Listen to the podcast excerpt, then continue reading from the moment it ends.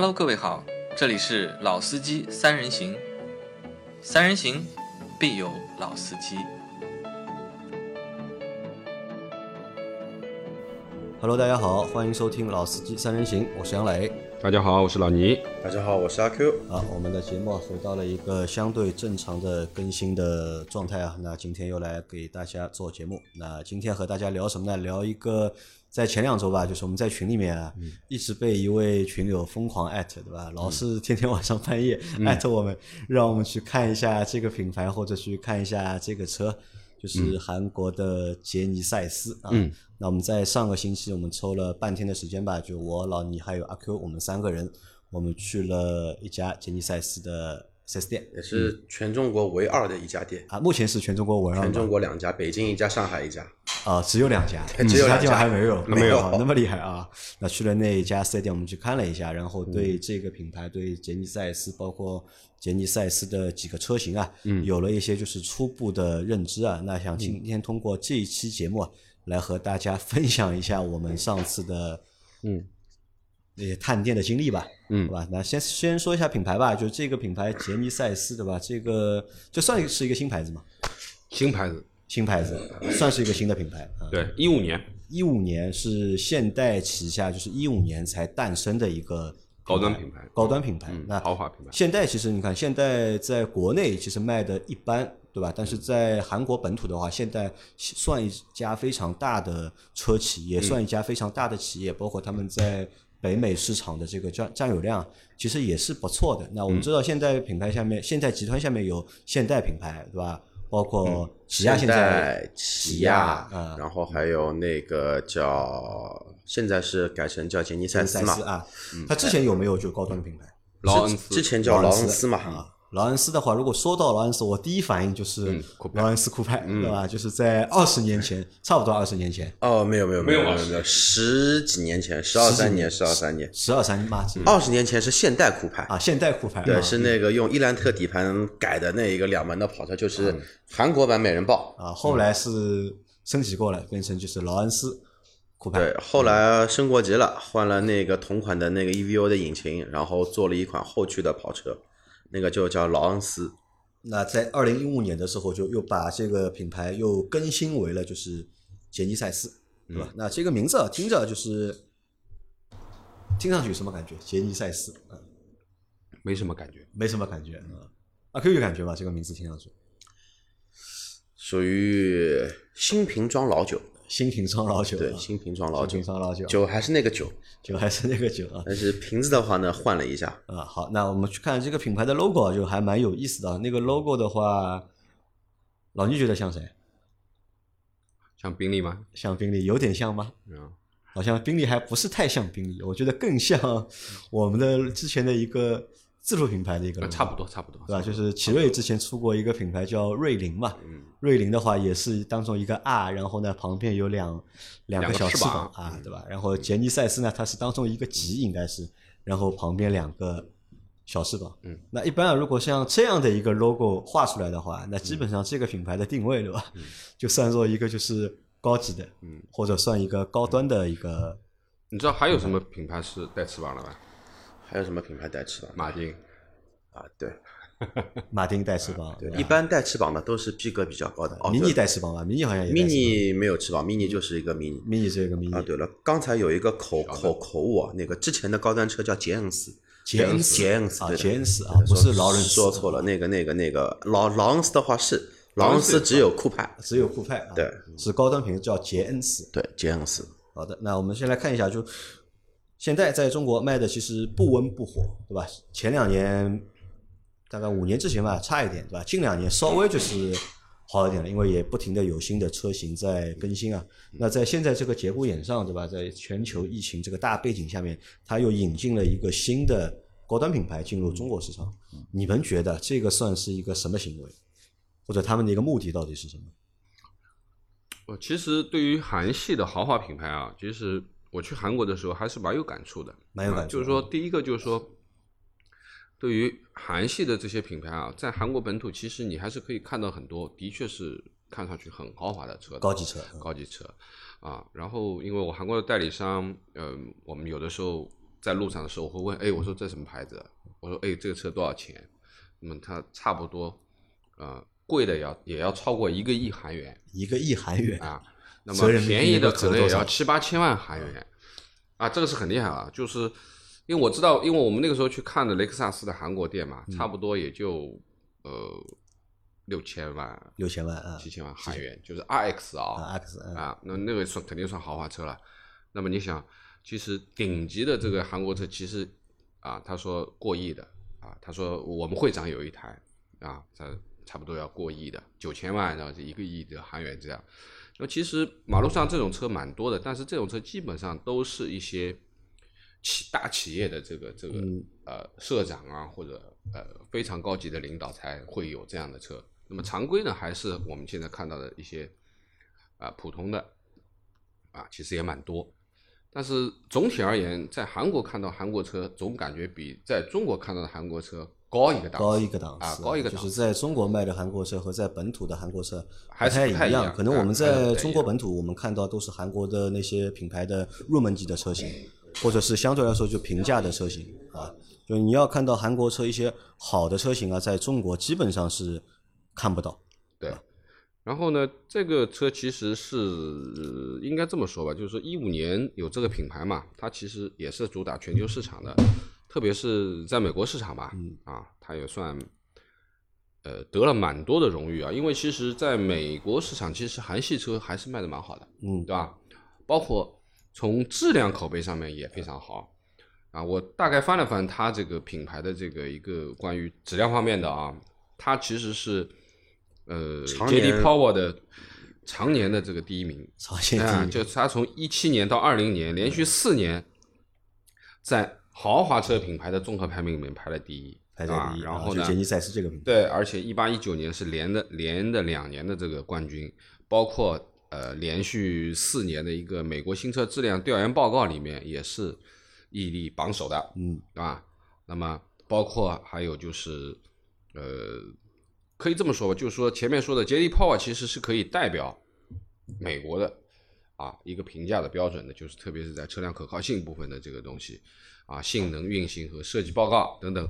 那么应该说呢，这样的呃评价其实是蛮高的嘞，蛮高的啊。那么当然就是说，在呃美国销售的这个韩系车，普遍来说其实是口碑都不错口碑都不错的啊，包括起亚啊，包括起亚啊，现代。那么其实应该这么说，就是它现在在走的这个豪华这一块啊，嗯啊，因为我们之前我们在做很多节目的时候，大部分都是讨论一些常规品牌的，对对吧？啊不管是豪华品牌也好，还是我们说的普通合资品牌也好，其实都是可以说市面上见的比较多的。那这个车，说实话，到目前为止，好像我在马路上还没见到。呃这个肯定没见，还没开始啊交付了。啊，因因为只有在在在这个这个电视啊，你或者广说有谁有能可能去平行进口对吧？去买一台就是杰尼赛斯进来的，这个我觉得比较难吧。对，因为怎么说呢？其实我们在群里讨论啊，包括那个我们群群群里的一位群友，今天还在艾特我，我看的怎么样啊对吧？其实说实话，呃，眼睛看到的东西的确很美好，美好啊，的确很美好，因为其实我们今天聊这个车，其实是很冷门的，很冷门对吧？啊应该是很冷门的一个车。那么从呃市面上现在的一些销售数据上面看，也是寥寥无几啊，就很少的一台车销的。那么呃很多东西啊，其实回到还是回到我哎前面那个吧，就回到我前面那个问题吧，就是那为什么在目前这个时间段，对吧？嗯现在要把杰尼赛斯这个品牌同步到中国，因为它其实也是原装进口嘛，对吧？嗯对因为我们去四 S 店销售和我说，这个车目前是和北美市场、韩国市场、中国市场，然后三个市场这些车型都是一样同步的啊。对，那为什么在这个时间点要把杰尼赛斯引到中国来？你们觉得原因可能是有哪些？我觉得对于现代来而言啊，其实嗯、呃我们普遍的认知就是相对比较普通的，嗯啊，没有什么豪华的对车，或者说是讲白了就是说，觉得现代没什么好车，对吧 可以这样讲吧，就是在 K 五以上，你还有其他车可以看吗？？K 五以上，对吧？好像没有了。就是说，在索纳塔以上的，什么车也就是这么讲的，就是说你在呃你在一一台呃我们说韩系的 A 级车，对吧？你升级啊，你 B 级，你再往上你就看不到了。其实原来还有老的那个就是呃杰恩斯，其实以前车蛮多的，我刚刚又想想想了一下，劳恩斯、杰恩斯其实都有，都是属于 C 级车。嗯，再往上还有个 D 级车，就是那个韩国的历任总统用的雅克士，啊，对，但在中国有吗？中国有，中国有中有国也有啊也有，只不过马路上在韩上国很多，马路上我见到过，印象里面活的在开的好像就一台。是不是有一个翅膀一个小人呃，这三个品牌的车，包括劳恩斯、酷派这四台车都有呃都带翅膀，都带翅膀？都带翅膀。对对，而且这个车呢，好像只有韩系的这个企业或者领事馆，你会看到这个车啊，就是我看到的车就是领事馆的？车。对，我们在虹桥会看到比较多啊，比较多。那么，呃，另外的，其实说你说韩系的豪华车，其实就是双龙有一台主席，然后也算也算豪华车了，因为它是基于奔驰底子改的，对不对？那么其他的基本上没有太多。那么说回老问题，其实就是可能现在还是希望通过这一台车来拉升一下自己的品牌形象啊，因为原本基本上没有太多的豪华这个概念，就拉升啊品牌的形象拉升品牌形象啊。当然，这个是非常冷门的一个车啊。对，我们阿哥觉得呢？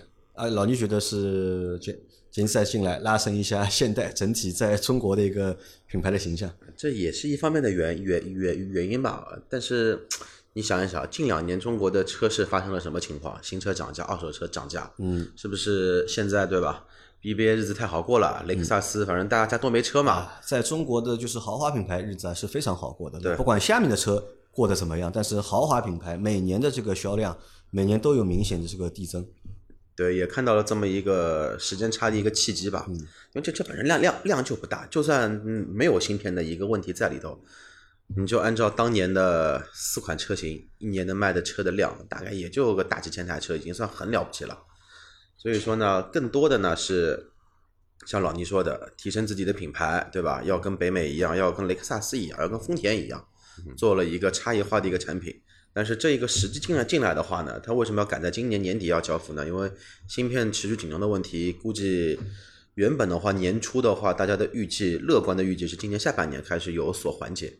但现在看的话呢，芯片还是天价，嗯，一个半导体收音机的芯片从三块钱涨到五千块钱一片，呃这个没个一年半载，这个芯片荒是退不下去。嗯，所以说呢，到这个契机来呢，可能说呢，也是包括它定价，我们也去看看了一下，定价的话，其实普遍来说啊，比现在主流的 BBA 品牌配置比它高，呃，相同配置的情况下，便宜十万以上，再打一个价格差嘛，那品牌力差一些，价格便宜一些，品质好一些，保保养跟雷克萨斯一样又不要钱，那说不定可以有一个比较好的一个那说明就是对中国的这个豪华车市场啊，其实还是有一点想法的，肯定有想法，多多少少也想来就是分那么一些的，就是销量或者分那么一些的份额。你想吧，我们中国自己的品牌对豪华车的对豪华车型的一个渴望度有多高长长城有味啊，火了火了两年，现在不说凉吧，除了坦克之外，别的好像还可以，也有销量。魏派，你说跟当年上市时候比能能能比吗？也比不了。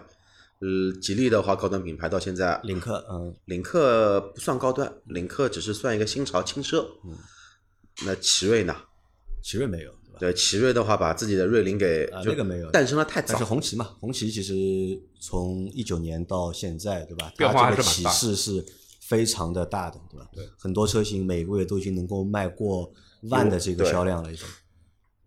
所以说呢，也有前车之鉴，这个点卡进来嘛，说不定嘛。啊，好，就是有各方面想法，对吧？其实对品牌提升有想对整体的，就是现代品牌提升有想法，然后呢，也想去稍微分一点中国豪华车市场的这个量啊。那这个是他进来的目的呢，我也是这么觉得的。那我就更觉得有一个点是什么？因为我们很多时候啊是看不上韩国车嘛，那看不上韩国车的有原因有很多嘛，对吧？有品牌的原因，或者有其他各种各样的原因。但是对车这个东西来说，我觉得最主要消费者最终啊还是会看你产品本身，对吧？你品牌做的再好，你品牌做的再就是花里胡哨，对吧？但是你车如果不行的话，可能我们时间长了，对你这个品牌的感觉啊，其实还会慢慢的就是变得不好，或者是没有感觉。但如果你真的有好的车能够进来的话，那时间长了之后啊，那可能会对你这个品牌整体的感觉会能够有所提升，或者也会对。因因为我们群里面有个小伙伴嘛是群霸嘛，对吧？他其实比较不喜欢韩国车，对吧嗯他觉得韩国车都是垃圾，对吧？就这个也不好，那个也不好。那我们这那个时候也在群里面一直讨论嘛。当时我就提过一个点嘛，那可能我们在国内我们看到韩国车啊比较普通一点，真的是比较普通。你和他说去。真的拿这些韩国车和合资品牌去哦、和那个自主品牌去做比较的话，也不见得看这些就是合资品牌有什么太大的优势。那可能也只是因为一个产品策略或者市场策略的一个问题，它不把一些相对好的东西啊放到中国市场。但如果杰尼赛斯能够进中国市场的话，那多多少少能够让我们看到一下，就是这个品牌下面还有一些就是好的车，至少对这个品牌来说是更高端的或者是更好的产品。哎其实现代的话呢，根本就不想让我们去把杰尼赛斯跟现代呃太放在一起关联，对对吧？对对更多的是希望杰尼赛斯是自己独立的一个品牌，嗯但是它是隶属于那个那个现那个韩国这个国家的一个高端品牌，所以有一个非常洋气的名字，对吧？叫杰尼赛赛斯嘛啊，听上去像一个超跑品牌的名字啊。呃那因为我们对这个品牌其实不是太了解嘛，所以我们去它的官网，我看了一下它那个，因为每个品牌都会有一个品牌故事嘛，或者是一个品牌的介绍。然后我等打开了它的官网，我们看一下杰尼赛斯的一个介绍是怎么样的，是。杰尼赛斯的信仰是创新，对吧？一如我们的名字啊，我们坚信每一次的驾乘都应是一场发现未来的 未知的旅程程啊，未知的旅程。我不知道这个是韩国人自己做的，就是品牌内容，还是中国的广告公司给他们做的，就是一如既往的和大多数的高级汽车品牌，对吧？嗯，都是一样，一如既往的假大空，或者是虚无缥缈，很难感受到它这个 到底在传播什么，或者是传递什么。嗯。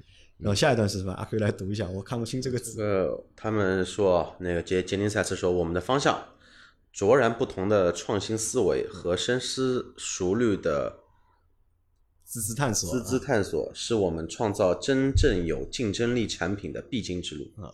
这个就是一个他们的一个方向，对吧？嗯，然后这个是什么？这个是然后设计方面是动感的优雅，动感的优雅呢，它包含无畏、进取、含韵韩韵，含韵。嗯，韩是韩国的韩啊。那个这三个词定义了杰尼赛斯的品牌形象，运动和优雅的真美平衡，定义了专属杰尼赛斯的独特设计体验。设计始于始自品牌，设计成就品牌。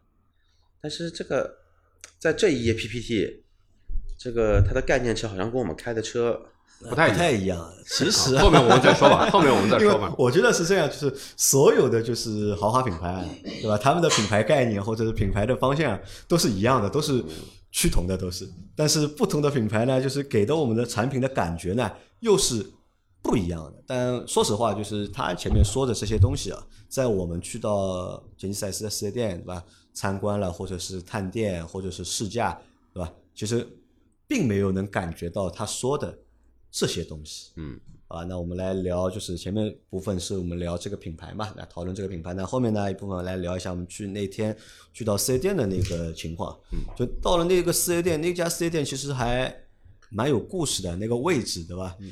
这个位置呢是在这家四 S 店是上海目前唯一一家的四 S 店，全国是不是唯一我不知道。全国唯二。对吧就全国北京还有一唯二个唯二上海它是唯一的一家，就是杰尼赛斯的四 S 店，对吧？，它在市区还有个城展城城市展厅是在那个体验店体验店嘛，是在市中心的。但是那个店的话呢是只体验不不卖车，跟宝马在那个那个中国馆一样。啊，中国馆一样啊。那他到了那个，我们到了那个店之后啊，就发现那个店其实我们之前也去过，嗯对吧？这家店的前身，对吧？这个店也是个豪华品呃，牌，也是个豪华品牌，也是一个冷门的，就是豪华品牌，就是这个调性啊和杰尼赛斯啊，有那么一点点的就是像，嗯对吧？那之前那个店是在这个店是在康宁路嘛，上海静安区的康宁路。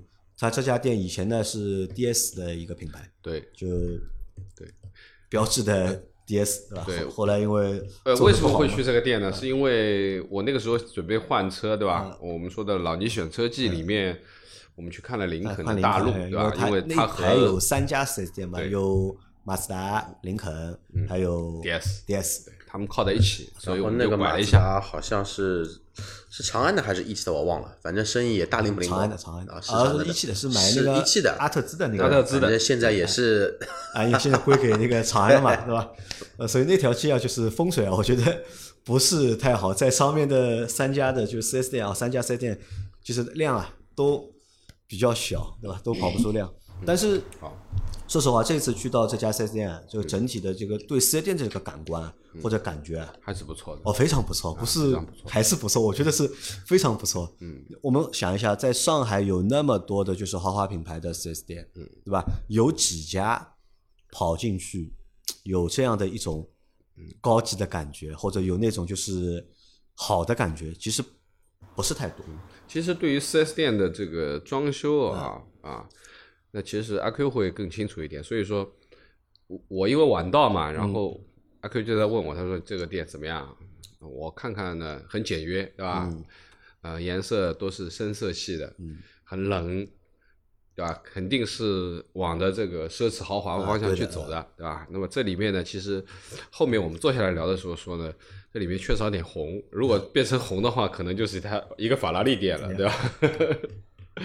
它里面有金嘛，对吧？但是没有红嘛。那整个店看着的感觉啊，就是我觉得就一是简约嘛，就二呢就是其实蛮豪华的，对。其实有点豪华感觉。然后呢，还有那么一点点就是艺术的感觉，感觉嗯。整店的一个设计啊，嗯。不管是灯光还是就是那些软包装括，洽谈区啊、陈列的啊，那么应该这么说，呃，花了钱的这个店，少说装修得几千万，对他没有个他说了嘛，一千八百万嘛，啊，一千八百万差，差不多啊。那么小一个店，一个店那个店其实并不大，对吧？整一个店他说就是装修啊什么，就花了一千八百万。对啊，家具啊之类都非常有质感啊。那整体感觉这个店的感觉啊，就是还没进店或者我只是在店门口看的时候，感觉啊，能够感觉到这是一个豪华高端的品牌，或者这是一个豪华的品牌，而且这个高端或者这个豪华的感觉啊，就店面给大家的感觉啊，可能我觉得已经超过了就是 BBA 了，嗯就宝马、嗯奔驰、奥迪啊，就是可以这样说，嗯，完全可以这么说。给不了我们这个感觉，或者是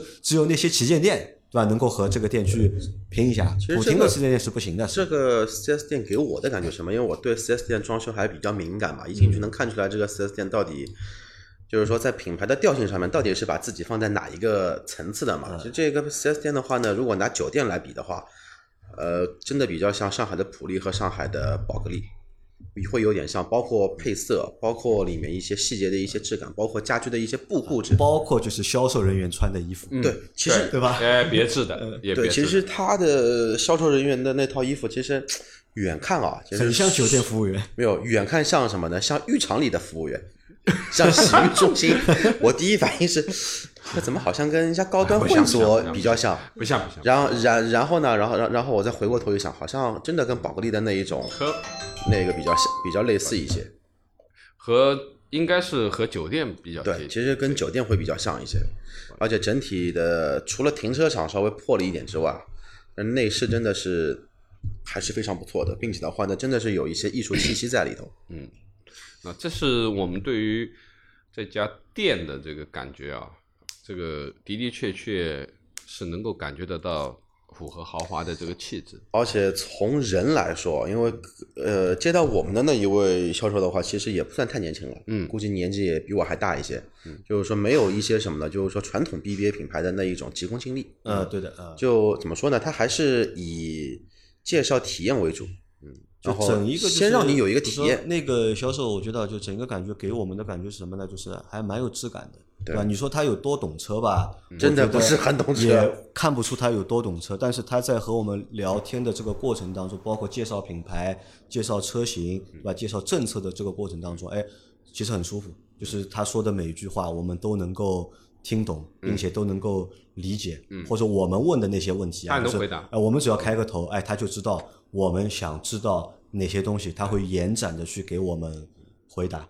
就整他对于他对于这台车其实还是比较了解的，包括很多一些功能，对吧？因为我们在后面的试驾当中，其实是提了一些个性化的功能啊，怎么样去展现啊？包括我说要听款音响啊，要连蓝牙等等等等，其实他还是很熟悉的。就是我觉得这是，嗯，作为一个销售员啊，就是对自己产品的熟悉程度，我觉得这一点是 OK 的，没问题。那我觉得这个店的整一个整体的感觉，包括就是里面工作人员给我们的感觉啊，是非常符合一个豪华品牌，而且也可以应该给到消费者的这种就是需求或者是感觉的。对，也可以衍生出来什么呢？杰尼赛斯这个品牌在中国范围内目前选的经销商，嗯，对经销商的一些人员的培训，嗯，还是要求挺挺高的。嗯对，这个我觉得可以。但选择经销商，你说选择经销商，因为他们是绿地嘛，啊，绿地相对来说，在整一个中国的这个就是四 S 店或者经销的这个体系里面，不算一家不算非常大的，对，它是算一些中小型的经销商，但是话呢，它是对于什么呢？对于店的管理的要求，或者说培训的要求会比较高。就放在那里的，对吧？对好，那这个是初步的一个感觉。然后我们走进展厅之后呢，其实，在展厅里面也就有，目前也只有三个车型在展厅里面陈列着嘛，也是目前他们就是主打的三款车型，对吧？一台是 G 七零七零，没有，这个已经不存在什么主打不主打了，只只有三三款车，只有三都主打。都主打啊。G 七零，G 七零还不算主打，G80 因为 GB80 哎 GB 八零，因为其实我们的群里小伙伴悟空啊，悟空让我们去看，其实是想让我们去看那个 G80 G 七零 G70 他想让我们去看 G 七零，因为 G 七零这个车还没有正式的公布那个售价售价嘛，对吧？只是公布了这个车的外形，就展车型能够看到的嘛，一些数据都知道，但是价格不知道嘛。那可能那个车是二十五万，嗯，反正起嘛30万以内啊，三十万就二十五万起嘛。那他现在还不知道但悟空只是这样觉得嘛，啊因为网上网传是这个价格嘛嗯，那悟空就觉得二十五万这个价格，对吧？无敌的啊，他觉得好像很值得我们要去探一下店去看一下，所以我和我们三个人就跑去了嘛。但是说实话，就嗯我们说实话跑偏了，就没有跑。我觉得也这个不叫跑偏，说实话，就跑去这个店里面看到这三台车之后啊，嗯其实对 G 七零来说没有什么就是太大的嗯。兴趣，兴趣真的没有因为一旦来说，就是说你去看过 G V 八零，或者说看过 G 八零之后，你会发现这个车整体的调调就是属于那一种很细腻，嗯，然后呢又不同于雷克萨斯的那一种东方的那种美学，嗯。然后的话呢又是那种传统的老派的豪华的感觉，嗯，但是你这一些东西你在 G 七零上面的话，完全完全会被颠颠覆掉，G 七零可能它定位啊更年轻运动啊，运动一点，对吧？包括 G 七零的那个内饰，因为我坐进去看了一下嘛，就那个内饰就其实很普通了，就对但其实你有没有发现一个八零就完全不一样？不一样，一一个点，就是说那个 G 八零和 GB 八零这两台车的内饰风格一点都看不出是一台好是一台韩韩国车，但是你进去了 G 七零，嗯，你就明显发现这个车就是个韩系风格。就是个现代。对，对的，的确的确是这样。就是那目前的话，就是有三台车嘛，对吧？GV 八零是台 SUV，是算一台就是中大型的对中大型中大型然后 G 八零呢，算是一台 C 级的轿车，虽然它车长也不是很长，车长的话是五米五米不到一点点五米差一口气。五米不到，那么它算是一台 C 级轿车，再加上一台 B 级车的 G 七零包括我们也试驾了，就是 G 八零。G 八零那我们来聊一聊，就是 G 八零吧，就这台车。呃，因为今这次去啊，因为我晚到嘛，他们两个先到，然后呢，我进店的第一感觉也就是冲着那台呃绿色的那台 G 八零去的啊。那么应该这么说啊，就是车辆的外观啊，其实这个是每个人自己的爱好，嗯，但是整体而言，这台车是漂亮的，对吧？应该说整体是漂亮的啊，不难看的，如果和同级别的车去比较的话，嗯，很有特点的，呃，它处于一个什么地位？如果我们和奔驰的 E 级、宝马的五系，对吧？嗯，去做比较，或者奥迪的 A 六，哪怕就把 A 七也拉进来，就这台车，你们觉得外形的话，它算特别好的吗？我个人的评价啊，就这一个车，呃，怎么说？如果是跟这一代现在在卖的一个中期改款的 E 级比的话，就是 B B B B A 加上那个 A 七吧。如果说硬把它做加上这个杰杰尼赛斯，一一定要排一个顺位的话，嗯，这个几个车里面，我觉得七 L 做的最最漂亮。H L 最漂亮，对，第二就是杰尼赛斯，第二是杰尼赛斯然后你发觉吗？就是 H L 现在的这个后面的这个溜背下来，我觉得其实比掀和背的好看。哎，比掀背的好看。第二个呢，我也仔细看了一下杰尼赛斯，其实它后面的这个溜背其实是很像的，就是它这个过渡啊这一块其实其实是蛮好看的。那么另外一个呢，就是它的车头，也是它非常明显，因为它的中网很大，然后呢，它的整个大灯是上下两层，这样小蜜蜂眼的这样拉开，对不对？应该说它的辨识度是非常高的啊，这个车屁股，对这个车的辨识度是非常高的。那么其实它有好多颜色，应该是有九个颜色可以选，九个颜色可以选，还有一个特殊颜色是哑光白的，好像有好像是有九个颜色有一个哑光白的。好像是有九个颜色。呃，那实际我们在店里面看到了红色，对吧？呃，看到了这个有一个白色呃白色，哑光的白色，然后还有标准的白色，还有一个蓝蓝色，蓝色对吧？还有一个绿的那个颜色啊，那个也挺好看的啊。就是说，其实说实话，绿颜色的这种有点那种怎么说呢，就是很有点英伦风的这种，其实很多车不太用的啊。而且我觉得就是这个车就是能够短暂的，就是比较吸引大家的眼球啊，嗯，可能和这个车的外观啊有着非常大的 关系，因为我们对品牌其实不太了解嘛，而嗯且即使你来一个韩国的高端品牌，可能国人也不怎么就是在乎你嘛。但是这台车的外观，对吧？比如说就是 G 八零的这台外观，哎，看了这个外观之后啊，我觉得的确是真的是蛮吸引人的，对吧？你愿意就是停下来，你仔细看一下，然后去了解一下这台车的就是各项的参数是什么样的，对吧？它的配置是什么样的，它的售价是什么样的？嗯我来说一下这台车的一个就是外观的一个尺寸啊，它的这台车外观尺寸其实并不是很大，车长是四九九五，对吧？车宽是幺九二五，车高幺四车宽蛮宽的六五啊，宽蛮宽。其实它宽在哪里啊？它其实就宽在就是前面和后面。呃，但是也要客观来说，中国卖的所有的车里面，只有它作为原装进口的车来说是没有加长的。没有加长啊，对，但是的话呢，它又是轴距超过三米了呃，轴距超过三米。但是呢，它又是正儿八经的一台我们说 C 级车，因为它并不是说像雷克萨斯的 ES 一样这么的怎么说呢，这么的控制成本吧，它还是 TNGA 的架构来做做的嘛。其实这个车你叫我说啊，它的定位有点像什么呢？之前的雷克萨斯的 GS，呃，那说到雷克萨斯了，就或者说到 ES 了，因为这两台车也也蛮像的。你看、嗯 ES 算是丰田的，就是高端品牌雷克萨亚下面的一款轿车的车型，走量的车走量的车。然后这台 G 八零，对吧？其实和 ES 的这个尺寸定位啊。定位有那么一点点像的。那如果把这两台车放在一起比较的话，嗯，你们觉得就是 谁更好看？怎么比较？谁更好看？从好看角度上，我觉得不相伯仲。不相伯仲啊，因为说实话，呃，雷克萨斯其实呃从漂亮上面，我觉得没有必要去怀疑的，因为它的这个造型，包括它现在的设计语言，其实被大家所公认的，对吧？应该是一台漂亮的车。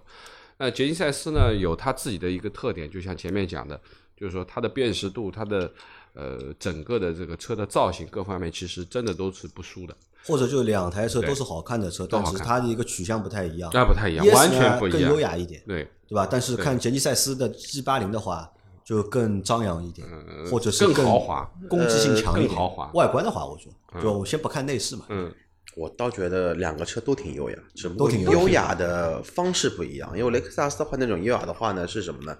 是属于看上去这个车的一些细节会很锋利，嗯，但是这一些锋利的细节拼凑在一块儿，会觉得这一台车呢又比较内敛，嗯，但是那个杰尼赛斯的这一种优雅的话呢，是完全的你在车里面看不到任何一个棱角，嗯，就传统的那一种天圆地方的这一种感觉是拉的的都是拉的这种圆的这种线条在里头，还是有蛮大的差异在里头。但你要说内饰这一块的话，我是认为这个杰尼赛斯的内饰做的会比雷克萨斯的内饰要好。嗯嗯，好在哪里你觉得好在哪里？同样就是说，现在做那一种悬浮，我们先我先说设设设计啊，同样用那个悬浮式的仪表来看的话，你去看 ES 的，哪怕看到它顶配的那一款那个版本带双带那个那个那个大屏的那那大屏的那一个版本，带通风座椅的那一个版版本，它整体的上下的一个布局的一个比例和那个就是说杰尼赛斯 G 八零的这一个比例看的话，杰尼赛斯就会比较舒服。嗯，更舒服一些。特别是我们的？屏幕跟中控面板的这一个接的这一个层次里头的话呢，一个更厚，一个更薄。然后的话呢，它会通过更多的材料的搭配，更多的颜色去做一个过渡。嗯嗯，相对来说，经济赛斯的设计这一块更有样，而且设计上面有一个共通性，就是越晚出来的车型的设计会比早前之前的设计来的要更加的好一些。好一点，对吧？对对，呃这是一方面。第二方面，我觉得在这个内饰的设计上面，这两台车有一个比较大的一个不一样的点在哪里啊？就是 Yes 这个车啊，就坐在车内啊，你不一定能够感觉它有多豪华，但是坐在杰尼赛斯里面嗯，我觉得呃，妥妥的这是一台就是豪华车的，就是设计，对吧或者是奔着就是豪华去的，能够让你感受到就是豪华的这个感觉。嗯，补充一下啊，那个前面稍微翻了一下颜色啊，其实我说的那个好看的绿，其实它不叫绿啊，它叫塔斯曼蓝，塔斯曼蓝，啊哎，它有点蓝绿的那个颜色。那么前面你们两位已经说到了关于内饰部分的东西啊，就我谈一下我的观点啊。就首先呢，在不看价格的前提下面、啊，不看车型和配置的前提下面，那我们在 4S 店里面看到的那几台车其实都是顶配，嗯，包括试驾车也是顶配，对不对？那么这几台车从顶配，因为全部都是纳帕的内饰的啊，它的真皮都是纳帕的。然后从设计上面讲起来，它的材料，包括它的门饰板呐、包括它的这个饰件，啊，我还特地问了一下，我说这个是是真的木头吗？他说对，它的木纹是真正的木纹的内饰板啊。然后包括它的这个中控屏，包括它的这个前面的仪表屏，当然我们看到的都是十二点三的高配，因为如果你买低配的话，它是一个八八点几的八英寸的，八英寸的应该是八英寸的一个八英寸不带裸眼的，对，那么十二点三是带裸眼的，那肯定是更炫嘛，对吧？那么另外一个呢，其实我一直在说，我说我坐进车里面，我看到它的中控屏，我很喜欢，因为它是一个狭细长条的一个屏啊。因为我们现在看到太多的车的都把中控屏做得很大，巨大，那么甚至于说这个从驾驶的角度上讲，其实它有一点挡视线，或者说有一点隐患。那么但是它呢是完全可以做的很薄很细长对吧？而且你在坐姿的角度上面，它完全没有影响到你的正常的一个视线。那么另外呢，从它的这个精细度，从它的这个屏幕的细节度，也是 OK 没问题的啊，也是 OK 没问题的。那么这是它的这个设计部分的这个啊，但你们觉得这个车的就是车内的空间行不行？它有一个超过三米的轴距，但我觉得坐在第二排啊，就是好像和那些同级别的和加长车不能比去比的话，还是小了点。对，其实客观来说，ES 的轴距我记得是二八五零吧，前驱的。这个这个虽然说三米多的轴距，看数看数据很长，嗯，但实际有一个的后排体验有一个问题啊，ES 还真没什么大区别。有一个问题，这两台车其实是不一样。虽然大家都是一个四缸车，但是这个是一个纵置布局的，ES 是一个横置布局的，一个是后驱，一个是前驱。那你可想而知，作为一个纵置布局后驱的车，那它前面所占用的空间就会很多，特别是变速箱的位置，它会侵占到你的驾驶空间、乘坐空间的。所以说呢，从三米的轴距听上去是很大了。如果说你是一台三米多轴距的车，应该是后排很宽裕，对吧？你甚至可以翘二郎腿啊，等等等等。但是，呃，你说它小肯定是不小的，嗯，啊，绝对够用，而且也蛮宽裕，但是不是那种傻大傻大的大，啊对，我觉得在第二排的空间上面啊，就是好像还没有达到就是中式豪华的 标准。这个要求，对吧？或者这个标准，嗯因为我觉得中国的消费者对第二排这个空间啊，其实要求还是蛮高。但是 G 八零这台车呢，就是在这一点上面好像还没有达到我觉得够了我们的这个需求呃，。我觉得够了，因为如果说你真的把它做的很大很大的话，那你肯定会很拖沓，对不对？它的整个的外面的造型，它的门后门就会长很多，那肯定就不协调。哎呀，一一年就这么点量，哪里有钱再跟你再出个加长版？是吧那说回这个内饰部分啊，就是说前面讲了外观部分，它其实提供了九个配色的九个内呃这个外观的颜色啊，那么有三个白的啊，有各种各样的白名字，那么有蓝的，有呃就是前面我说的这个蓝绿的，对吧？还有红的。那么应该这么说呢，我个人认为那个就是塔斯吧 蓝蓝那个蓝是蛮好的，蛮好看还，蛮好看，因为蛮高级，就这个这个在蓝是一个变色看到过，这个颜色嘛，对吧？这也是一个比较特殊的一个颜色。对对，为什么一般的车很少用绿的，用蓝的？嗯很难镇得因？为如果说一台特别平庸的车用这个颜色啊，很容易变味道的、变质的，就变质更傻了，对吧？就变成更土了。本来要靠颜色去带，对吧？对但是证明是它压不住的话就不行。对对，这是一个，就是说，嗯、内饰其实它的配色也蛮多的啊。内饰它其实是有四个配色的，有纯黑的内饰，我们那台试驾就是一个纯黑内饰，还有灰色米色配的一个一个内饰，还有深棕、浅棕配的一个内饰，还有一个就是蓝的。啊，蓝色的那个棕色棕蓝配的一个相拼的一个一个内颜色，那从内饰的材料上面讲，我觉得无可挑剔，就是肯定是非常用料的，非常用料，包括它的这个顶棚也是 Alcantara 的这个翻毛皮的这个材质，对吧？那么从应该说你手触及的地方吧，基本上都是软的。啊，材料的细节程度啊，做工工艺，因为我们看的是顶配嘛，啊或者就是我们不用讲了我们可。以换一个角度去说这个问题啊，就是因为它的一个售价是三十五万到四十五万，对吧？三十六万多的，36三十六万万到四十五万，对吧？到四十五点三八万吧。对，那其实你看，按照这个价格来看的话，就给你这样的一个内饰啊，就肯定是物超所值的。对就肯定是值这个价格的，嗯要比同级别这个价位的车啊，在内饰方面，这个质感上，呃，我们这么讲吧，就是说，我觉得就是说，因为我们看到这是顶配啊，嗯。啊，虽然它顶配也不贵，对吧？四十五万多的这个价格，呃，低配是有三十六万，但是因为我们没有看到三十六万的车，嗯，我因为三十六万它的内饰就是一个仿皮内饰了，它只有到四十三万的这个版本才到真皮内饰，这个真皮内饰还不是纳帕啊，还不是纳帕啊、还就是真皮，对，一定是顶配才有，就四十五万那个版本才会有这个纳帕的这个内饰的啊、感觉吧。那那么这个是呃就是直观的一一个感受，直观说完这个。再说一下这个车的配置吧。嗯，这个车对吧？这个特配置也蛮厉害的？能想象中的所有的一切，除了阿了 Q 先和大家说一下动力总成吧，动力总成这个二点五 T 的，二点五 T，但是是不是六缸啊，是四缸但是是四缸的二点五二点五 T，T 对吧？三百零四马力，对吧？对蛮大的啊四百二十二扭扭矩啊，嗯然后八速的变速箱八，速的现代前置后驱，啊，前置后驱啊。看一下这套动动力总成啊，你们觉得厉害不厉害？嗯，蛮大的。换换句话说，三百零四匹什么概念？三百零四匹的话，已经到 BBA 的六缸动力的一个阵容里头去了。嗯宝马的五四零三百四十匹，比它差一点。嗯扭矩的话呢是五百，这个是介于宝马的那个叫什么的那个四缸跟六缸的中间。嗯但是话呢，奔驰的话呢，这一代的改款之后就没有六缸的一个配套了，嗯所以说呢是远比那个四缸的动力要强。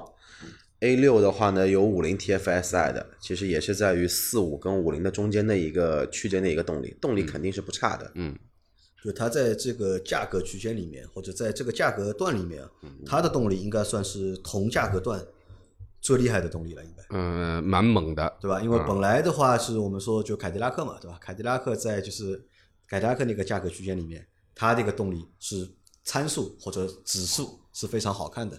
那现在呢，又来了一个就是新的品牌或者是新的车型，又把这个动力级别啊就往上抬了半阶。嗯，那哎你们实际开下来觉得这个车动力怎么样？因为我没开嘛，因为哦你们、你开你们你们都开了，啊我没开。但是呢，老倪开的时候，我在后面坐坐了一下，嗯基本上这个车它标是标六秒多，实际的话，我觉得基本上在七秒上下，差不多这七秒上下的一个。因为韩系车的这个加速的话呢，一般呢都是会报的会比较虚一点，报的比较虚，然后，会差个零点五上下。它如果报个六点六嘛，那基本上就在七上上下这样子，嗯，动力算不错的。动力的情况，呃，先说一下啊，就第一个感觉这个车是蛮重的，啊，就是肯定是底盘很重的这台车，因为它这个标上面是是在七十加你是找不到它自重的，而且它还有那个对不对四驱的版本。对，那么应该这么说呢，就我认为这个车不轻啊。那么因为两点五 T 的这个四缸啊，说实话，前面报了一下动力参数，因为我在我的印象当中，两点五 T 其实是那个我原来开过那个沃尔沃的那台五缸，两点五 T，那是很猛的，那是很猛的啊，就 S 八零的那一台啊。那么现在呢，其实也有蛮多两点五 T 的了。比如说奔驰现在就有两点五 T 的缩缸版本的，但是那个是六缸，那是六缸，哦应该是对对，那是六缸，那个是2.5六缸，但这是一个四缸的两点五 T 啊。那么四缸的两点五 T 开起来的感受，我觉得动力绝对够用，但是你要说它有多猛，也谈不上，很猛很猛啊。那么就像阿 Q 做的体验差不多吧，我觉得就是一个七秒左右的一个一个一个车啊。那么动力绝对是够用的，你不用去看了，看参数就知道了，对吧？因为车呢可能也挺重啊，不是那种很轻快的那种啊，不是说非常轻快的啊，一穿一穿的不可能，因为它毕竟是一个豪华的啊。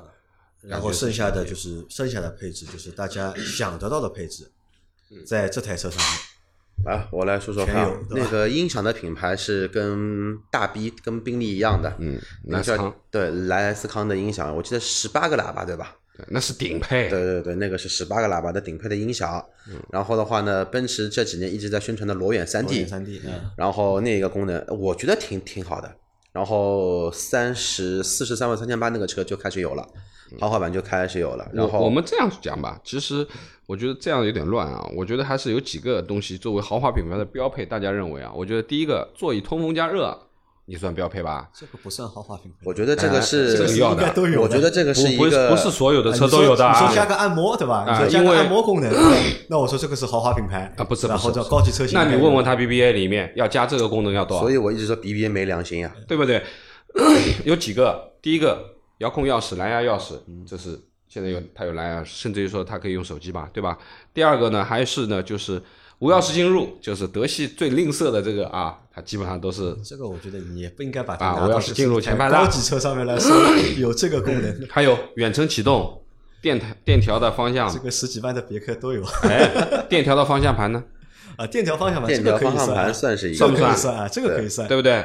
然后我们说的这个呃加热通风，我认为算一个啊，因为基本上加热有，但是很多很少车通风有，对不对？那加热通风呢，在它的最低配上都是有的啊，而且它都是有的顶，配还带那个按摩嘛。对，啊，还有什么呢？还有一个东西，后排座椅的调节。啊，对，这个蛮牛逼的啊。对的，这个是我我认为的豪华车必须要配的一个东西。但也也蛮可惜的，它只能调节，就是那个就是呃那个凳子对吧？但是那个椅背，嗯它是不能够调节的，好椅椅背再能调节，这个又不是这个价位了，又又上一个级别了，又上一个级级别了。还有有电吸门，啊电吸门啊啊，电吸门电吸门是这个是高级的，啊对吧？这个是高级配置。嗯，然后呢，这个氛围灯那都有了，对吧？反正要营造这个豪华气氛。另外一个，我觉得就是关于这个后视镜的这个功能，基本上都是防眩目的这个啊。那么很多车也不是标配内外后视镜防眩目的，对不对？那么这也是一个。那么还有就是啊，空气净化器呀、之类的，现在 PM 二点五的啊空气净化器啊，这都是还有还有一个就是 AR 的实景导航的实景导航，啊，再加上一个自动泊车的这一个，这个自动泊车不是你人坐在里面的啊，而是你人离开车子的泊车，那这也蛮先进的，是不是啊？其实这两个配置我跟老倪的想法完全有有悖。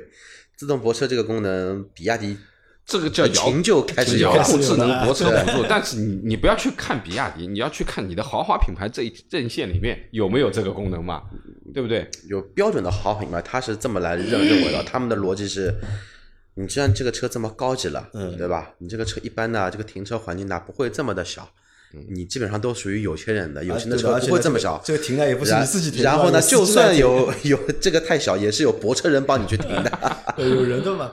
所以我们看，就是这个车的整一个它的配置啊，不管是它的动力总成，基础配置就它的配置都是非常的高的，而且在同价位段里面啊，好像能够做到这些配置的，也就它了，好像。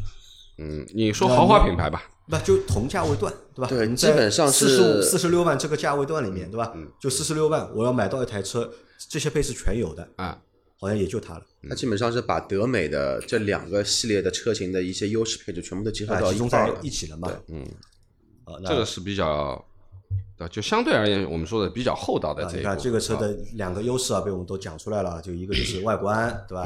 外观好看，对吧？外观好看不好看，这个见仁见见智。那内饰可以吧？对内饰内饰肯定 OK 是吧？啊，可以的，内饰是肯定 OK 的，对吧？然后配置绝对是也 OK 的那这是两个就是这台车最大的一个优点，好吧？这讲出来了，好，那有缺点吧？缺点缺点当然有啊了，，缺点来，那么老倪来说缺点，就把那个试驾的那个呃驾乘的那个体验说一下吧。呃，首先啊，呃，我觉得就是先说好的吧，还是啊，就是说从驾乘体验上面讲，第一个底盘蛮重的，对吧？也蛮稳，看上去啊，但是呢，悬挂我觉得偏硬了一点点你觉得因为这台车非常重嘛，嗯，对吧？应该有两吨有没有？两吨没有，一点八左右，一点八应该有，一点八左右。一百八肯定有我觉得这个车可能还不在开的这个过程当中啊，就是很难感觉到这这是一台很重的车。呃，我觉得，我觉得你就是不是你在开的时候你能感觉得到，但是你在坐的时候，我在后排的时候，我一直在说，我坐在后排的时候，我没有感觉到很稳。我还特地问了你，我说是不是你开的问题，对吧？因为我觉得在后排其实颠簸比较明显，明显，对吧？那当然就是说那段路其实路况不是很好，因为井盖很多啊，对吧？它其实上上下下蛮多的。那么从滤震的角度上讲，其实我觉得作为一个我们说的舒适的豪华的这个取向的这台车，诶，这个车肯定不算不能算运动车吧，对不对？那舒适豪华的取向，它的底盘应该更柔软啊，让它的这个带了电池的电磁悬挂的，对，那普遍来说是偏偏硬一点的，偏硬一点的。那么我甚至于说坐的后排还是有一点，感觉还是很明显，感觉还是很明显。那么这个是坐的这个感觉。那么所以说呢，这种坐的感觉而言呢，其实你是缺少一点豪华的，我们说的行政的这个这个感觉的，是缺少一点的。但是你在前排开，我觉得相对有好一点，但是也是硬一点，啊。那么呃，发动机、马力各方面前面都说了没什么问题。那么变速箱的逻辑也蛮聪明，那基本是无感的。我觉得它的升档也好，包括我在回来这一段的时候，我是让它自动退档的嘛，对吧？我基本上就拉到七八十码，然后把油门松掉，让它自己看它在退的时候有没有感觉。那基本上是没有的，啊，基本上是没有的。那我觉得就是说变速箱上面还是蛮聪明的，啊，那么马力也够。那么这个是呃转向啊什么东西呢？说实话很普通啊，很普通，没有真的特别很普通，而且因为包括它那个方向盘啊你不要不要让它，它其实就应该这样子，因为它不是一台它不是一台运动的车，你就不要指望它的转向有多么精准或怎么样怎么样。那么应该这么说呢，我觉得呃我也没有特别的感觉，我只能说没有特别的感觉，就有的转向会说哎很贼或怎么样，但是这个车没有特别的一个一个感觉，是吧？那么呃悬挂前面已经说了，对吧？然后刹车呢，我觉得大家感觉怎么样？你你感觉怎么样？我觉得有点点突兀的，就是蛮敏感的啊，蛮敏感的，就是 蛮敏感，不像一台就是大车应该有的刹车的感觉。嗯，我觉得就是说我这两天在试的几台车，那奔驰 C 是没有，前三分之一是没有，啊，这一台的有相对敏感，太敏感呃那我觉得就是奔，驰 C 啊，就是前面三分之一没有，这个我觉得是正常的，我觉得这个是应该是这样的。对吧？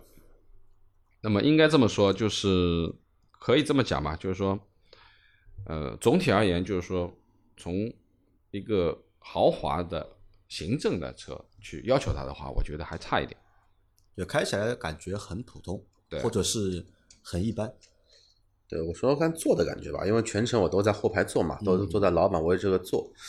呃，我始终觉得啊这个品牌在于什么呢？整车的调教上面，嗯，呃，在舒适度这一块的一个调教，包括隔音这一块的一个调教，还还是可以欠缺那个欠缺一些火候。火候欠缺在哪儿呢？因为同样的像这种 C 级车的话，市面上所有主流车我都有开过。呃，主流品牌的话，基本上都开过蛮长时间。相对来说，后排的一个乘坐的一个隔音性来说的话，这个杰尼赛斯没有给我留下多大的好的一个印象在。甚至于这么说，这一台车的后排，如果说是从轮拱这边传来的一些胎噪，跟低它一个级别的帕萨特、迈腾都差不多，甚至于说都没有别克的君越、君威这种车来的要好一些。呃，一旦车速超过了七八十公里之后，明显你会感觉到在后备箱轮拱这一个位置会有这种沙的声音会传出来，这个是其一。其二的话呢，就是说整车的轮胎跟减震器的匹配不是太好。对，怎么样不是太太好的？这样说呢，首先呢，就是说豪华车，你不能去就是说过度的去强强调你这辆车的轮胎有多好的一个运动性，因为运动性带来的弊端就是胎壁胎肩会更硬。那胎肩会更硬的话呢，你就要去把你的那个电磁避震的一个逻辑调了更加的或者说敏感一些，增加里面的一些阻力的一些形成在里头。因为你的轮胎的减震的被弱化了，你必须得提升你的一个叫减震器自身的一个过滤的一个能力在。但是我们生态特是十九寸的轮毂，它的扁平比的话应该是四十五的，四十五的扁平比在豪华车里面其实不算少，但是明显会感觉到后轮的多余的跳动会比较多。嗯，但是呢，那这个车也比较搞笑，它虽然配备胎，但是它还是给你配了个防防爆胎，对所以说这一块的话呢，我觉得这一个真的是底盘上面还欠缺一些逻辑在里头。对，然后再说一些细节啊，其次的话呢，就是说在整车的一些细节上面，呃，前排还 OK，后排的话呢有好有坏，后排的两个屏幕，嗯，我觉得呢做了可以再大一些，灵敏度啊、功能性，我觉得都已经都 OK 了。中间的一个扶手的一个档次感确实还不错，但是杨柳有没有发发现这这台车的后排的那个叫遮阳帘，手动的，我不去说它好不好，但是手动遮阳帘跟它的低端品牌现代的这个样子跟质感是一模一样的，对的，没任何区没任何区别。然后这辆车虽然配备了第四那个后挡风玻璃的电电动遮阳帘，但是这个是我看到过配备这个电动遮阳帘里面质感最差的，声音比较大，声上升跟下降你都会感觉到最后一这个下有一个这个电机啊，这个电机跟我们在拼夕上面买的这种电机基本上没区别的，就有点像家里面的那种老木门的这种感感感觉，似坏非坏的这种感觉。所以说呢，车配置、动力都还不错，细节也都不错，但是还是在什么呢？在于匹配或者说调教上面，还是欠缺一些火候在。这可能我觉得还是和就是主机厂本身啊，它的这个底蕴啊，嗯或者它的这个造车的这个能力上面，其实还是有点关系的，对，对吧？毕竟就是你让现代要去造一个就是豪华取向的一个轿车，对吧？那其实但是现在有多少经验？之前也有雅科士啊，雅你雅科士对标的是什么？A 八 S 级也卖一百多万一台，觉得造这个车也不应该说就是匹配了会这么的突兀。嗯，我我个人感觉从乘坐的感受上面，它嗯不能够算豪华啊。那么这个前面阿 Q 已经讲了，就是说它有一个奇怪的选项，就是有备胎的前提下面选了一个防爆的一个轮胎，而且扁平比也比较低嘛。那么我们今我们那天在试的时候还在看是不是胎压打得太高了，对吧？那实际看两点二、两点四，那这个胎压很正常啊，但是太硬了，对吧？那或许呃换一个非防爆的轮胎会好一点，对吧？呃，就是整个的这个底盘的感觉会好一点，啊。那么呃销售还在开玩笑的讲嘛，你买个低配的轮毂就小一圈了嘛，对吧？你就不是十九了嘛，就是十八寸的那个，对吧？那你扁平比就稍微大一点了，那么相对会更好一点，对不对？那么这个其实就是对于这台车而言，我觉得没有太多的东西可以聊。因为，你也聊了一个小时，不是不是，我是这样去想，就是说，第一个对于品牌而言，啊，因为这是一个冷门的品牌，嗯啊，冷门的品牌大家不太熟悉的一个东西。第二个，现在其实还没什么车，啊，那么可靠我问销售，我问销售就是这个车卖了多少？他说现在已经定了就是八百台了，嗯，就是附大定的，附大定就是已经八百台了，到十月底应该会有第一批车，嗯，交付，交付啊那我在想，如果他没骗人的话，对吧？你说啊，但是其实我觉得他骗我了，为什么他骗我了？嗯，我说是这个八百台是全中国八百台还是上海嗯八百台？嗯，那么他和我说呢是上海800百台台。那我本来想，如果上海八百台的话，那个蛮厉害的。但后来阿 Q 和我说，哎，如果全国如果只有两家四 S 店的话嗯，嗯，那差不多，那也差不多啊。那我我谈一下我的感受吧，因为这个车它其实是有两驱和四驱的啊，就是呃后驱豪华版和四驱豪华版和后驱旗舰版和四驱旗舰版四个版本啊。那么说实话，我们因为看到的是顶配版本的车，那么什么东西看上去都是非常美好的，对不对？因为你手摸上去的质感啊、纳帕啊、内饰啊等等。那么换个比方讲起来，就这个车，如果你要下得去手的话，因为它没有任何的优惠，对不对？它是没有任何的优惠，它就按照开利价来卖的。当然，它也有它的好处，就是这个车是五年十万公里的免费保养的，就是质保也是五年五年十万公里，也就是说它是和雷克萨斯一样，它不是说只给你小保、机油、机滤啊，它是你所有的东西它都保，除了轮胎之外，除了轮胎以外，刹车片都给你换的啊。那么这个换个比方讲起来，就是说，呃，如果五年十万公里的话，其实也可以省下两三万块钱。嗯，啊，这个是现实的，啊，也就是说你四十五万多的，你去减去三万嘛，啊，就四十二万多。但是你算一算购置税等等等等等等，这个车落地也要五十万，嗯，对不对？那么一台五十万左右的豪华品牌的车，对吧？当然配置无敌啊，那你因为拿了顶配，肯定配配置无敌，但是你真的下得去手吗？这是一个问题。但是如果说你退而求其次，你只要这个外观，但是你又没有纳帕，没有顶配那，我觉得没意义了。对啊，这个就像什么呢我？觉得应该买顶配的。没错我是觉得它的定价呢，应该学学理想，上手呢也不要出低配的，就出一个顶配的，定价呢再便宜一个几呃，争取做到四十万对，三九九八，对吧？然后但是我有一点点说优惠优惠也不要有，就这种营销方式软性的优惠就这种那个对吧？我免费保养，然后的话呢，因为这个车有一点好，它讲的很很透彻，没有任何的附加服务。嗯，你保险可以自己做，不用强奸装潢包，也嗯没有什么服务费，对吧？什么都没有。然后的话呢，消费者其实心里面是很舒服的，因为这个呢就是透明消费嘛，嗯，现在也是大家所期望的。然后上了一段时间之后，再出来个低配的一个版版本，比这个车可能说便宜个三三万来块钱，就卡在腰眼里面。然后配置的话呢，少了很多它的卖点。那所有的消费消费者都会选择它高它高配的车，其实它的市场定位那个时候就定准了。嗯那我的感觉就是说，因为前面说了，就是因为既然去看这台车，然后它又定义了豪华，那我觉得就是要把豪华，因为你的品牌不够强嘛，对不对？那么其实你的这个基础素质，其实你是一个四缸的两点五，对吧？你也不是六缸，那么所以说呢，我觉得一定要把豪华的氛围营造到极致，那这是选这台车的这个理由。那么你退下来的话，变成三十六万的这个版本的时候，其实是缺少很多豪华的东西，比如说莱斯康的十八声道的这个音响，你没了，你只有一个九声道的，对吧？那就这个就体验差差很多了。第二个，你的纳帕真皮没有了，你就变成了仿皮内饰。那现在我们没有看到仿皮仿皮内饰是什么样，那我相信质感各方面肯定是不能和这个手感去摸的，对吧？当你摸过了纳帕的皮的手感以后，你再去接受一个仿皮内饰吧，你我觉得你接受不了。啊，因为你坐进去拉开门的一刹那，你感觉不到豪华的话，那这个车就可以 pass 了，可以这么说。如果这个车啊是在二零二零年的年初新冠那会儿还没爆发前上市的话，我估计它定这个价格就完全就死了。啊，对的，为什么会死了？因为 BBA 有优惠嘛，因为当年的四六五八的 E 三百的时尚版也是双天窗的版本，配置肯定没它高，就是最弱的，呃，四十万，落地的话就四十五万。然后宝马的五三零的话，也就比当时的奔驰略微贵个两万来块钱，四十二万的车价。A 六不用谈了，A 六的话当时就三十二万不到都可以买。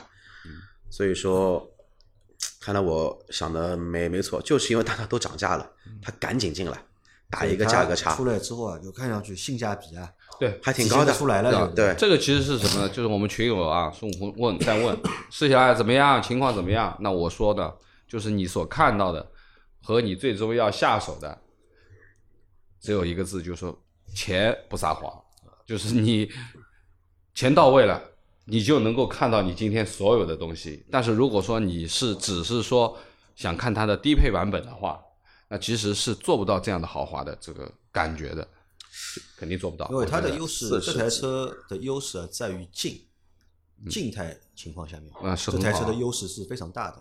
但真的这台车也是顶配的静态上面，对的对吧？你不是不是一个低配的它这台车没有任何很普通。我我觉得啊，我觉得得很普通。对吧？那所以我们在选择的过程当中，你肯定是要冲着这个外观，冲着这个内饰，对吧？冲着这些功能，嗯对吧？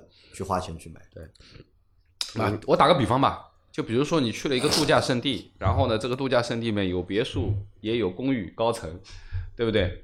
那么你到底到这里是来要置一个业吧，对吧？那你肯定因为这个地方本身它就不贵地地方，对不对？地皮也不贵，房价也不贵。那如果说你够得起的话，你肯定 弄一个很舒服的大别墅或怎么样，啊，或者说是小别墅也行。那你总不可能去买一个单间儿的，对吧？那同样可能都是海景，但是说实话，买个单间儿那意义不大。那肯定，啊，当然就是你临时度假无所谓，但是如果你长期度假的话，你肯定是要考虑一个相对舒适的一个环境，所以节？目最后啊，就是给在北京和在上海的小伙伴一个建议啊，因为去看看啊，目前只有开这两个城市有他们的对 4S 要去店嘛，而且他们又是新品牌，目前呢就是开始阶段，因为他们对客户的这个态度啊，肯定是非常。我刚刚想说，其实我觉得不光体验这一个车啊，你可以体验一下真正的豪华品牌的一个服务到底是怎么样的。是么样的，去感受一下，对吧？呃完全负责的说，这个服务态度是，哪怕是把奢侈品品牌里面一一块加进来的话，呃，只比劳斯莱斯差。但是前提条件是没有体验过，不知道的。前提条件是什么呢？去劳去宾利里面，大家就是那个销售嘛，觉得你能消费得起那个车的情况下，呃，服务还是非常不错的，远远远高于 B 建议大家就是有时。间的话，可以去他们的四 S 店去看一下或者去体验一下他们的试驾车，去感受一下，对吧？韩式的豪华，对吧？到底是什么样的？对，然后再看一下我说的，到底这个看上去像酒店还是像会所的 那个功夫。啊，因为这次去啊，因为呃只看了这台车啊，GB 八零啊，其实是很大的一台车啊。我们说这个叫韩系宾利啊，对吧？嗯韩国宾利像 呃，从侧面是真的很像啊。那的的确确，这个车气场很大，啊，你拉开了这个豪华感也 OK 啊。但是呢，我觉得如果相对和轿车去对比的话，大家都是顶配的话，我觉得不如轿车。对 G 八零更出挑嘛，而且包括把 G 八零拿在和很多的就是同级别的，就是哪怕越一点级的，就是竞争对手放在一起的时候，G 八零也会更出挑一点。但是 GB 八零呢，你把它放在这个系列呃外观肯定很霸气呃，其实我觉得呃内饰我觉得没有 G 八零那么么出挑。对，好，好吧，那我们今天的这期节目就到这里，感谢大家的收收听我们下期节目会和大家去聊一下现代的库斯图库斯图。那我们在上周也去做了试驾，嗯，好吧，那我们下期再见，拜拜。拜拜拜拜。